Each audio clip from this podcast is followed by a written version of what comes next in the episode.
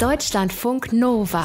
Eine Stunde Film. Kino, Serien und Fernsehen mit Tom Westerholt. I'll be back. Ja, es gibt niemanden, zumindest niemanden unter euch, der dieses Filmzitat gerade eben nicht zuordnen könnte. Es bleibt höchstens die Frage, welcher Terminator-Film es war. Der erste, in diesem Fall, das Original. 35 Jahre her und diese Woche startet Nummer 6 in den Kinos.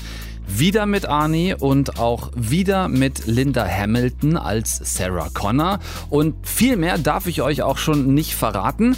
Bitte Ganz genau, Lächerlichkeitssperrfrist auf sämtliche Filmkritiken bis Mittwochmorgen 1 Uhr und da es jetzt gerade kurz nach 8 Uhr abends am Tag davor ist, ist Terminator Dark Fate raus.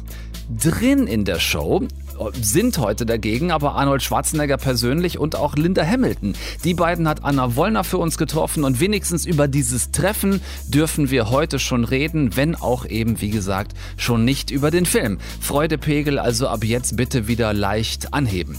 Äh, genau wie auf den tollen Regisseur Philipp Stölzel. Letzte Woche haben wir schon mit seiner großartigen Hauptdarstellerin Katharina Thalbach über Ich war noch niemals in New York gesprochen. Heute kommt der Regisseur zu Wort. Super Typ. Jetzt also bitte wieder Brachialfreude einschalten. Auch auf zwei neue VOD-Produktionen. Wir gucken in die sehr dramatisch witzige Serie Living with Yourself mit Ant-Man-Darsteller Paul Rudd und wir werfen einen Blick in die Filmadaption von Zach Galifianakis YouTube-Trash-Serie Between Two Ferns. Gründe genug zur Freude. Hoch die Tassen. Ani, was gibst du aus heute? Äh, Haselnuss-Schnaps. Ja. Prost zusammen. Deutschlandfunk Nova. Er hat immer wieder behauptet, er würde zurückkommen. I'll be back. Und jetzt ist er back. Der Terminator ist zurück im Kino. Arnie hat es tatsächlich nochmal getan. Terminator Nummer 6, Dark Fate, ab Donnerstag draußen. Ich hatte es eingangs der Sendung kurz und energisch angemerkt, dass wir heute einfach noch nicht über den Film reden dürfen. Es ist im Moment der Live-Sendung Dienstagabend und wir haben mal wieder eine dieser lächerlichen Sperrfristen bis am Tag vor Filmstart, also bis Mittwochmorgen 1 Uhr. Insofern, ihr wisst mit der Sperrfrist, was das bedeutet. Wir haben es oft genug thematisiert. Wir versuchen es trotzdem, und zwar im Rahmen der Möglichkeiten, über diesen neuen Film zu reden, denn Anna Wollner war in London und hat da den Terminator persönlich getroffen und seinen ärgsten Jäger slash Verbündeten slash Jäger, nämlich Sarah Connor. Hallo Anna Connor.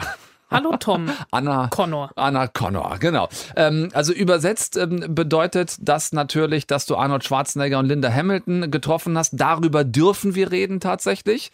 Ähm, auch darüber, das ist ein bekanntes Faktum, dass dieser Film jetzt der sechste, die Teile drei bis fünf vollständig ignoriert. Das heißt, Teil 6 schließt inhaltlich an das Ende von Teil 2 an, Judgment Day, Tag der Abrechnung, allerdings 27 Jahre später.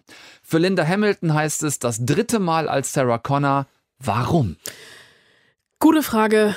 Nicht nächste Frage, nein. Ich lasse dich natürlich an dieser Stelle, also es ist aber auch fies von mir, ne? Dir, äh, egal, ich, So. ich schweife ab. Also James Cameron, ne? Ist nicht nur Regisseur, Drehbuchautor und hier in diesem Film der Ideengeber von Terminator, sondern auch ähm, Linda Hamiltons Ex-Mann. Die waren Ah. tatsächlich mal verheiratet Anfang der 90er Jahre. Und der musste tatsächlich ein bisschen betteln und hat einfach ganz oldschool mehrfach bei ihr angerufen. Well, he had to call me three times. Oh. Because I like having that kind of power. and the third time he called and goes, Hey, it's about work. And I was like, Oh, hi, what's up? Um, and then there was a long decision period. And then he finally emailed me. He likes to say he, he emailed me the reasons why I shouldn't do it because he knows that my very nature is like, fuck you, I'm doing it.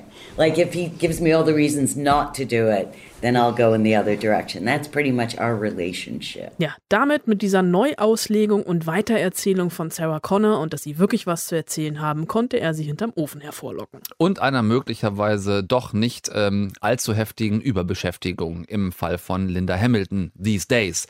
Äh, Terminator ist ein Franchise, das jetzt wirklich nur bedingt hätte weitergeführt werden müssen. Der zweite Teil, wissen wir alle, ist einer der besten zweiten Teile in der Filmgeschichte. Der dritte äh, damals mit Claire Danes war schon so, dass man dachte, ja, konnte man machen, musste man nicht. Über Teil 4 und 5 wurde es wirklich nicht besser. Gerade nach diesen beiden war es eher ein mit Graus an das Franchise zurückdenken. Gibt es denn äh, bei Arnie darüber, über diesen Verlauf der einzelnen Teile, irgendeine Form von Selbstreflexion? Hat er dir was erzählt? Gibt es, auch wenn man äh, schon darüber stolpern könnte, dass äh, Arnold Schwarzenegger überhaupt etwas reflektiert. Aber der war tatsächlich, der war super gesprächig im Interview und er mhm. weiß dann auch, woran es lag, dass Teil 3, definitiv 4 und 5 so ein bisschen in die Hose gegangen sind, nämlich an der Altersfreigabe. Mhm. Because in the last one, they refused to listen to the fans. I mean, we told them, I said, look, the Redditors are very clear that they are pissed off and won't go to see the movie if it's PG 13. And we told this the studio. And the studio said, don't pay any attention to them. We know exactly what we are doing. I mean, it is how much stupider can he be than to say that, right? It's always the worst thing is, is when someone is stupid and they pretend to be smart rather than just to say, look, I'm stupid. Die waren eben, also die drei, vier und fünf waren ab zwölf freigegeben. Hier ist ja Tim Miller, der Regisseur. Der letzte Film von dem war Deadpool. Da wissen wir so ein bisschen, was das heißen könnte. Und man könnte das jetzt auch ein bisschen, also den letzten Satz von Arnold Schwarzenegger auch auslegen zu einer Interpretation von Donald Trump. Aber hm. hier meint er wirklich um die Altersfreigabe und die ist eben R-rated, wie es im Amerikanischen so schön heißt, sprich ab 16. Für ihn, den Arnie und für sie, die Linda, wie war das für die beiden, nach so wirklich langer Zeit mal wieder gemeinsam vor einer Kamera zu stehen, als Sarah und als T800? Die hatten ähm, tatsächlich sehr viel Spaß. Also auch im Interview, das hat man wirklich sofort gemerkt, da kam eine, eine geballte Chemie in den Raum. Aber die sind, wenn man die sich mal so be genauer betrachtet grundverschieden. Sie Demokratin, er Republikaner, sie liest gerne, er stemmt in der Zeit gerne Gewichte, aber kennen wir alle, ne? Ist bei uns, bei dir und mir genauso. Gegensätze ziehen sich an. Genau, ich lese gerne, du stemmst Gewichte. Das hast du jetzt gesagt. We have so much fun together because, because of that. You know, because she's so different than I am. And, and, and it makes it kind of entertaining for me. Because I look at her always even when when she does interviews, I, I just look at her and I think to myself, who is, is she? no, but this is wonderful. You know, it's wonderful because it's just so different the way she thinks and the uh, the way she lives, and how she's like a, you know a little hermit and hangs out a lot of times by herself. Mostly. We were very rarely. We had the fortune to kind of hang out with her in the evening, where I could you know kind of offer some of our Austrian schnapps or something like uh, Haselnuss-Schnaps. Yeah, it's the only thing that gets me out of my room. Haselnuss-Schnaps als völkerverständigende Brücke am Set, da sage ich nur Prost. Oder Cheers. Liebe es, wie Arnold Schwarzenegger Haselnuss-Schnaps sagt. Großartig. Ähm, es geht in Terminator um künstliche Intelligenz. Das hat sich vom ersten bis zum jetzt sechsten Teil nicht verändert. Also um die Frage Mensch gegen Maschine, manchmal sogar innerhalb eines einzelnen Körpers. Äh, ein Kampf, der den beiden irgendwie vertraut ist? Also ähm, Linda Hamilton ist da tatsächlich eher skeptisch oder anders gesagt, Alexa kommt ihr nicht ins Haus. I think that we are, as a human race, only making ourselves weaker. Mm-hmm. The stronger that we build our machines to do our work for us so that we don't have to stand up to turn off the lights. Alexa, turn off the lights. You know, I mean, I it's like, what is our gain there? because evolution certainly has not caught up to the human brain. And the I still have to get up.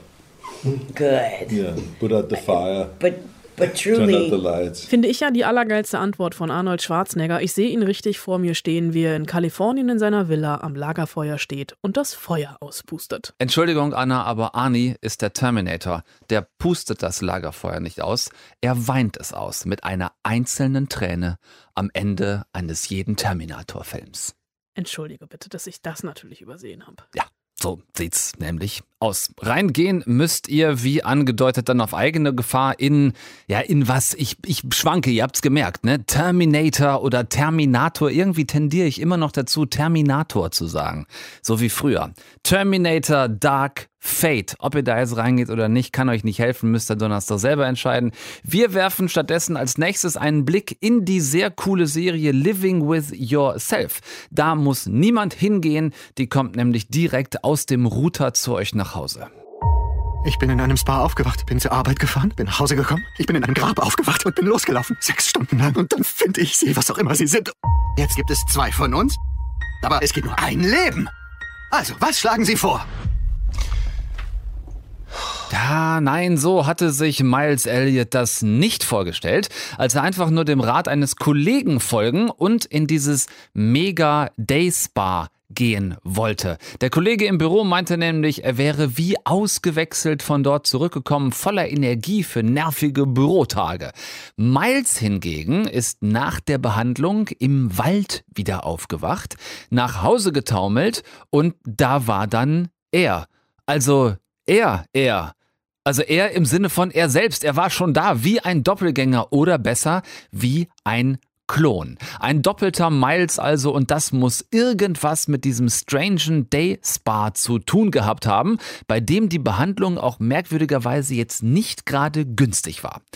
Eine neue Netflix-Serie seit Freitag ganz frisch draußen, Living with Yourself mit dem wunderbaren Ant-Man-Darsteller Paul Rudd in einer Doppelrolle als jetzt plötzlich doppelter Miles. Er selbst plus der Klon, der nicht nur haargenau und noch dazu etwas besser aussieht als sein vom Leben genervtes altes Ich, sondern auch noch exakt dieselben einprogrammierten Erinnerungen hat. Da wirft sich dann relativ schnell diese Frage hier auf. Wieso sind Sie sich sicher, dass Sie Sie sind? Da kann man sicher kaum sein und weil der Klon auch alles weiß, was Miles weiß, weiß der Klon natürlich auch, dass er verheiratet ist. Zwei Männer, eine Frau, ein Haus, ein Job, in dem bald alles ziemlich chaotisch läuft, könnt ihr euch vielleicht im Ansatz vorstellen, was da ziemlich schnell so alles abgeht. Ich will an dieser Stelle einfach nicht zu viel spoilern. Erst habe ich gedacht, äh, boah, ist das jetzt so ein Serien-Remake des 90er Jahre Klonklassikers Vier lieben dich? Wer sich erinnert, wenn man mal ganz spät nachts äh, Kabel 1 oder Vox einschaltet, da läuft der manchmal so zwischen drei und fünf. Vier lieben dich mit Michael Keaton und Andy McDowell. Ähm, nein, ist es nicht. Also kein Abklatsch davon. Diese Paul Rudd-Nummer hier ist wirklich viel schwarzhumoriger, viel düsterer, bissiger und morbider als die doch eher sehr seichte 90er-Komödie. Und das macht am Ende diese Nummer dann hier auch so witzig. Vielleicht hat er ja einen Gehirntumor. Hoffentlich inoperabel. Acht sehr kurzweilige Folgen, a sehr entspannte 25 bis 30 Minuten pro Folge, fand ich mal wieder wirklich richtig gut. Also nicht immer diese 45 bis 50 Minuten Klopper pro Folge, sondern hier in diesem Fall teilweise nur halb so lang. Äh, da habe ich die erste Staffel wirklich mal ebenso schön am Wochenende weggebinged. Absolute Empfehlung. Äh, ich hoffe jetzt schon, dass es möglichst bald mit einer zweiten Staffel weitergeht. Äh, guckt sehr gerne mal rein in Living with Yourself. So, Freunde und Freundinnen. Jacke an, Schuhe an. Wir stiefeln gleich gemeinsam rüber ins Hotel und treffen da dann den Regisseur Philipp Stölzel. Deutschlandfunk Nova. Eine Stunde Film. Wir haben schon über diesen wirklich ganz schönen Musikfilm Ich war noch niemals in New York gesprochen, hier in eine Stunde Film mit einer der Hauptdarstellerinnen Katharina Thalbach. Und dann ergab sich die Möglichkeit, auch noch mit dem Regisseur reden zu können. Dann habe ich überlegt, machen wir das? Reden wir mit mehreren Gästen zu einem und demselben Film? Und habe gedacht, ja, das machen wir. Einfach weil ich den Film so schön finde. Philipp Stölzel ist bei uns. Ich grüße Hallo. dich. Ja, ich freue mich, dass ich hier sein darf. Schön. Du sag mal, Musikfilm oder Musical-Verfilmung, in dem Fall stimmt eigentlich beides, weil du hast ein Musical verfilmt, das es als solches schon gab und hast daraus einen Musikfilm gemacht. Würdest du mir zustimmen, dass es ein Riesengewinn ist für einen deutschen Film, für unser deutsches Kino mit einem deutschen Publikum, dass die Songs im Original schon auf Deutsch sind und nicht wie zum Beispiel in der deutschen Kinoversion von Mamma Mia übersetzt werden müssen erst noch. Denn das ist zum Mhm. Beispiel was, womit ich immer schon wahnsinnig Probleme habe, Mhm. wenn dann original englische Songs für einen Film irgendwie, ich sag's mal absichtlich, so auf Deutsch hingekrückt werden Och, müssen. Ja, ich bin, ich, du sprichst mir absolut aus der Seele. Ich bin ja ähm, ähm, äh, Vater von drei Kindern und habe sehr viel ähm, Disney-Songs um mich herum. Also die Kleine ist sogar fünf Jahre und ist natürlich genau im Eisköniginnenalter. Und, Klar. Ähm, und ähm, das ist teilweise wirklich so absurd, wie die Sachen ins Deutsche übersetzt sind. Man Ja. hat das Gefühl, das ist wie so eine Mischung so aus Google Translator und äh, Brigitte Psychologie-Seite. Ja, weil dann, dann versucht man natürlich auch noch den Text irgendwie zwar zu übersetzen, aber dann soll es ja noch halbwegs lippensynchron Ja, ja. sein. Und da entsteht furchtbares Zeug Ja, mitunter. ja, klar. Das ist natürlich, weil das, weil das Lippensynchrone sich im Deutschen eben nur so über, über Krücken so herstellen lässt. Richtig. So.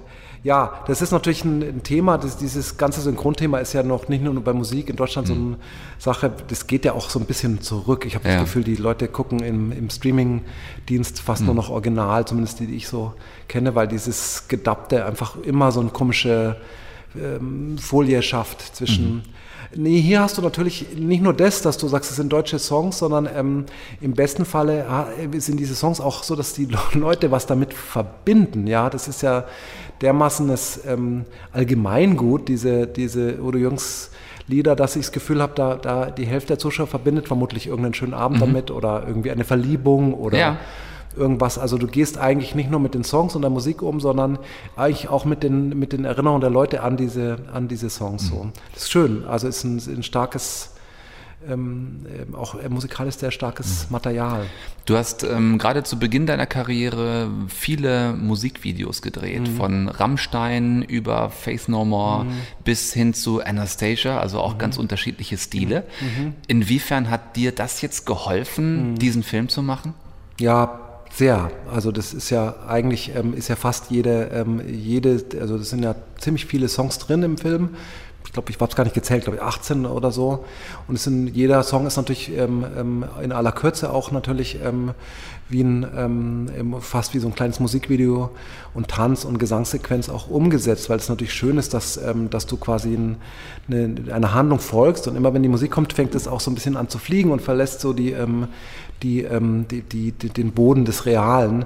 Das ist ja was, was ähm, finde ich, wenn man einen Musical-Film mag, also ich, bei mir ist so, ich, ich mag nicht alles, aber viel, so ich bin auch ähm, ähm, gerade sozusagen das, äh, das große Musikfilmkino so der 40er und 50er Jahre Mhm. interessiert mich sehr so Mhm. als, als, als Kunstform so. Gebe dir gleich ein Beispiel. Und da, da gibt es natürlich viele, so die, die, die, die, dass du sagst, die, man, man fängt so an zu träumen und zu schweben und begreift das, die, das Kino so als ähm, Ort, wo so das Fiktionale auch so losgelassen werden kann.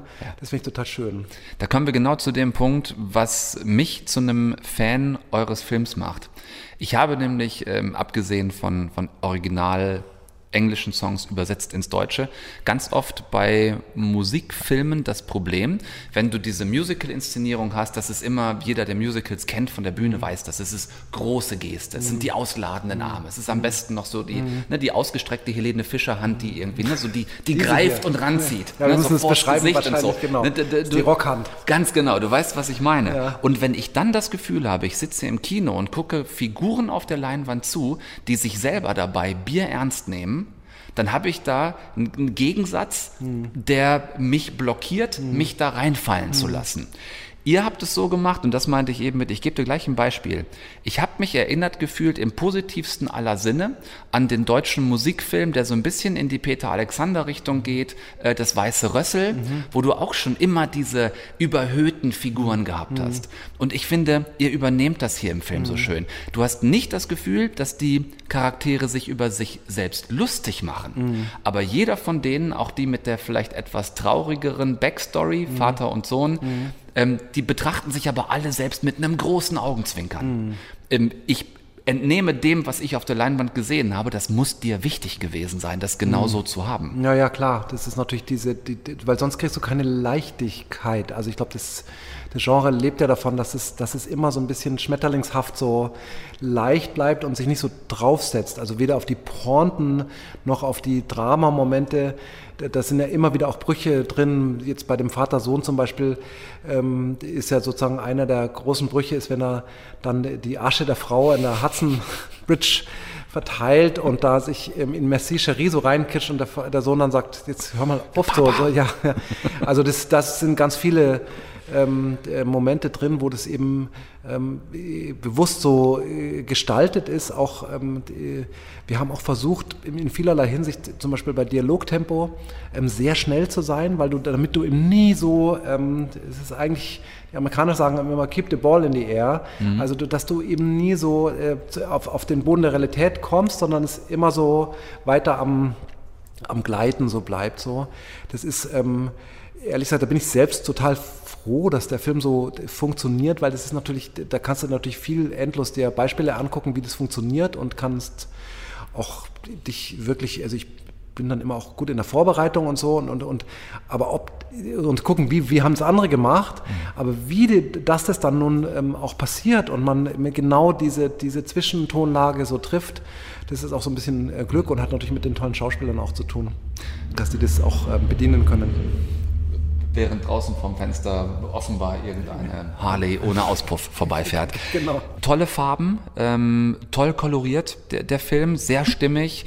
40er, 50er Jahre hast du eben gesagt, mhm. habe ich nochmal dran denken müssen. Gerade ähm, es gibt äh, diverse Autofahrten im Film, mhm. die du äh, frontal von der Motorhaube mhm. durch die Windschutzscheibe mhm. ähm, gedreht hast. Mhm. Da fehlt eigentlich nur noch im Hintergrund sozusagen die Leinwand ja. und dass der Fahrer die ganze Zeit am Lenkrad dreht, ja. obwohl er gerade ausfährt. Hab, das, hab das sind so Reminiszenzen, ja, oder? Ich habe mir jetzt tatsächlich überlegt, ob ich das so mache. Ich habe es auch probiert. Es war uns dann eine Ecke zu ähm, zu, zu on the nose, sag ich mal so. Das, aber ja. das ist natürlich der Versuch, dass man diese, diese, dieses, dieses Genre, also gerade äh, das 40er Jahre Musical, ist natürlich so eine Kinowelt, die ähm, so ein bisschen mit dem halben Bein im Theater noch steht. Mhm. Und zwar in vielerlei Hinsicht. Das ist oft eben nur am Lot gedreht. So, es hat diese Konzentration von Studiofilmen so. Und dann ähm, fehlt oft bei den ähm, bei, gerade bei Comedy und, und bei den, bei den ähm, Gesangssequenzen fehlt oft ein bisschen die, ähm, die vierte Wand. Mhm. Also das, das sozusagen, es geht dann auch wirklich von bisschen, man tritt so ein bisschen an die Rampe und mhm. projiziert auch die Gesang und die Gefühle direkt ins Publikum. Ja. Und ähm, es hat eben so ein bisschen, es hat so die, das, das, das Spiel und die Set, alles ist so eine bisschen lässige äh, Behauptung mit aller Eleganz und Raffinesse. Und das ist irgendwie ähm, ähm, ähm ist einfach eine Tonlage, die, ähm, die, die wahnsinnig Spaß gemacht hat äh, zu machen. Philipp Stötzel ist bei uns in dieser Ausgabe eine Stunde Film. Wir sprechen über Ich war noch niemals in New York. Kannst du dich erinnern, Philipp, an den Punkt in deinem Leben, an dem du für dich beschlossen hast, ich setze jetzt auf diese Karte, ich möchte, dass das Filme machen etwas ist, ähm, was mein Leben ausfüllt, wovon ich auch leben kann? Naja, ich glaube, dass man mal eine Miete bezahlen muss und ähm, ähm, Kindern ein T-Shirt kaufen muss, daran denkt man ja als junger Mensch nicht.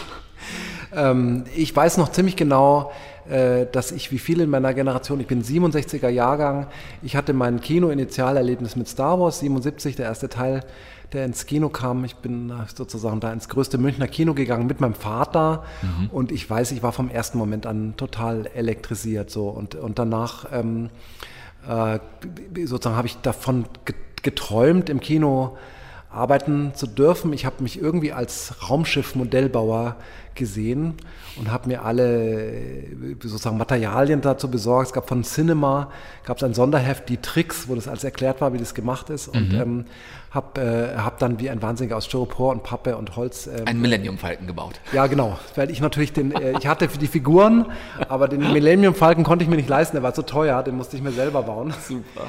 Und, ähm, und das war eigentlich ein fester Vorsatz und, ähm, und äh, der ist dann ähm, durcheinander gebracht worden äh, durch einen fantastischen Deutschlehrer, mhm. der uns immer ins Theater mitgeschleppt hat. Und, ähm, und dann war irgendwie lag das das Münchner Sprechtheater lag irgendwie näher als Hollywood.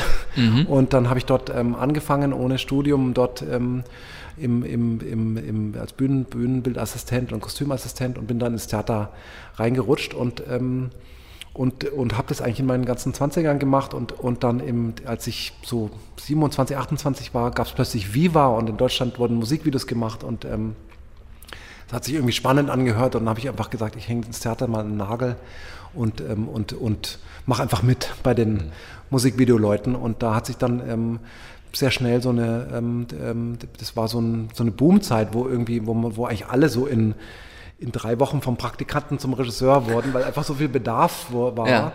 Und, ähm, ja, weil ähm, ja auch jeder Song irgendwie ähm, verfilmt worden ist. Ne? Ja, da war eine große Zeit von, äh, von MTV und, Ja. und auf jeder Party lief das und man hat so gesprochen über das neue Video von. Es war einfach ein riesen präsentes Medium.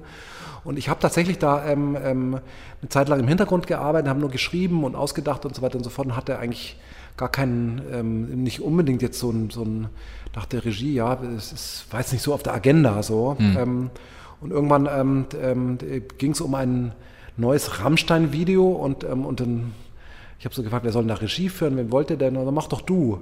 Und ich so, ja, na, ähm, hab ich noch nie gemacht. Sagen sie, ach, ma- mach mal. So waren die eben.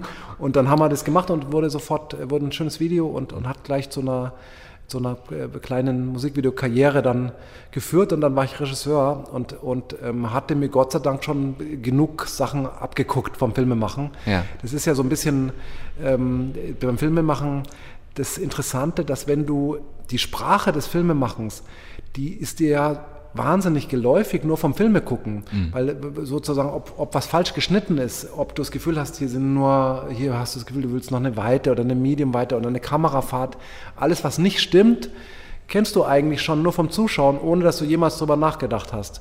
Insofern war das, ähm, habe ich die, die, dieses Filmemachen ohne Vorwarnung nie als besonders ähm, kompliziert empfunden. Und dann hatte ich das Glück natürlich bei dem, ähm, beim Musikvideo machen und ich habe danach auch ein bisschen im, im, in der Werbung mich rumgetrieben. Ähm, das ist natürlich, da, da machst du in einer sehr hohen Frequenz äh, Filme und, und komplizierte Drehtage, Ja. die, ähm, wo du einfach so quasi in, in, eigentlich in einem halben Jahr sehr viel mehr äh, lernen kannst, wenn du willst, als, als, als jemand in sieben Jahren Studium. so. Möglichst schnell und darf nichts kosten. Nee, in dem Fall ist es tatsächlich, muss ich, ähm, ich habe echt das Glück gehabt, in der, in der, in der, in der Zeit Musikvideos zu machen, wo ähm, die Plattenfirmen ihr gesamtes ähm, Repertoire nochmal als CD verkauft haben. Die Plattenfirmen waren unglaublich reich Ja. und ähm, es gab noch keine äh, Spotify und keine Downloads-Probleme ähm, und, und wir hatten echt für diese Musikvideos echt damals äh, viel Geld. Also das, man konnte wirklich ähm, ordentlich sich tolle Sachen ausgedenken und, und jedes tolle Spielzeug bestellen beim Kameraverleih.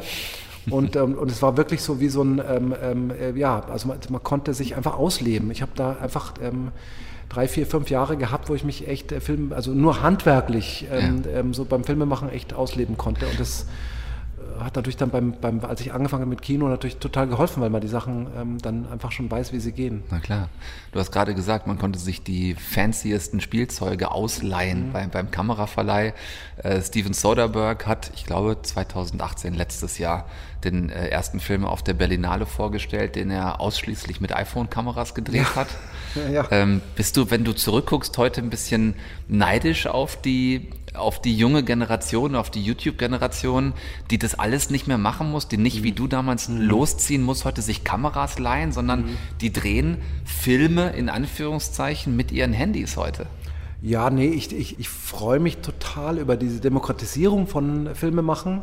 Das ist äh, einfach, ähm, ähm, das ist so eine Befreiung, weil du natürlich ähm, dann, wenn du, wenn du guckst, was alles entsteht, da äh, ähm, entrollt sich natürlich eine unglaubliche Kreativität, die da weltweit äh, freigesetzt ist, und zwar in den entlegensten Winkeln dieser, dieses Planeten, nimmt jemand eine, eine, ein iPhone und, und ähm, macht was Tolles und stellt es auf YouTube. Das äh, ist, ist finde ich, total ähm, wunderbar. Ich, ich selber ähm, ähm, bin irgendwie, ähm, ich habe gar keinen No Regrets, also das, ich, bin, ich habe so viel schönes Glück gehabt im Leben, ich kann mich über mein Karma wirklich nicht beschweren und jetzt ist, ist so, ähm, jetzt wo man schon so ein bisschen älter ist, sag ich mal, ähm, ähm, ist natürlich fast ein bisschen toll, dass du sagen kannst, ich habe noch auf 35 Millimeter gedreht. Ich, ich erinnere mich noch, wie ein Film so richtig Ja. ähm, äh, aussah. Ich weiß noch, wie ich bei meiner äh, Musikvideoproduktion zum ersten Mal ein Handy in den Händen hatte. Also das ist so... So ein C-Netz-Koffer. Ja, äh, genau. Der ungefähren Strahlungsaktivität eines mittleren Atomreaktors. ge- Genau, so, so ähm, und was noch so schief angeschaut worden. Ja. Ich bin sogar noch jetzt, ähm, äh, was man ja auch nicht mehr macht, ich bin dann noch zum Filmen ähm, auch ähm, mit, dem Helikopter rumgeflogen, mit der Westcam drunter, all diese Sachen habe ich auch noch gemacht, so was, was auch heutzutage alles die Drohne übernimmt. So. Ja. Also ähm, irgendwie ähm, äh, toll, das alles ähm, mitgemacht zu haben. Und am Ende muss man natürlich auch sagen, ähm, äh, das Filmemachen hat sich natürlich auch seit den 20er Jahren auch nicht so wahnsinnig viel geändert. Ja, mhm. sozusagen, ob du es jetzt mit dem iPhone filmst oder mit einer schrankgroßen Kamera in, einem, du brauchst in den immer Warner. noch eine gute Geschichte. Du brauchst eine gute Geschichte, du brauchst äh, tolle Schauspieler. Ja. Ähm, du musst auch irgendwas hinter die Schauspieler stellen oder dir eine Welt äh, erdenken. Ähm, äh, also da, da ist im Endeffekt, das ist dann immer das Gleiche, egal ob du es auf Film, iPhone oder sonst wie machst. So sagt der Mann, dem das Kunststück gelungen ist, 1500 Seiten Medikus-Roman bereits in eine Kinoessenz zu pressen. es ist ja möglich. Ähm, Schnapsbrennerei, narrative Schnapsbrennerei. Narrative Schnapsbrennerei, ganz ja. genau, das Destillat ja. auf die Leinwand zu bringen.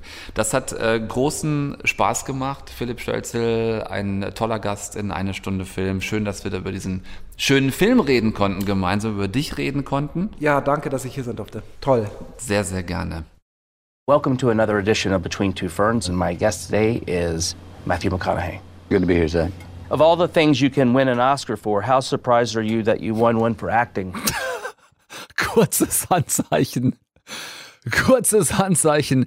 Wer von euch die YouTube-Serie Between Two Ferns bisher noch nicht gesehen hat, ich stelle fest, es sind äh, doch einige. Also ganz kurz. Zack Galifianakis, den kennt ihr mindestens als den bärtigen Typ aus den Hangover-Filmen. Der sitzt da in einer absoluten Billigkulisse auf einem Stuhl. Neben ihm ein weiterer Stuhl mit einem Gast drauf, meist einem höchst prominenten, wie gerade eben Matthew McConaughey. In der Mitte äh, zwischen den beiden ein kleiner Beistelltisch, im Hintergrund so schäbiges schwarzes Molton Marathontuch.